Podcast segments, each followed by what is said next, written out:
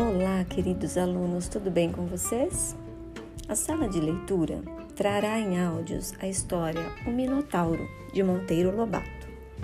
Lerei para vocês um capítulo por vez, são 24 capítulos, mas tenho certeza que ao ouvir essa história ficarão cada vez mais curiosos para saber como ela terminará. Estão prontos?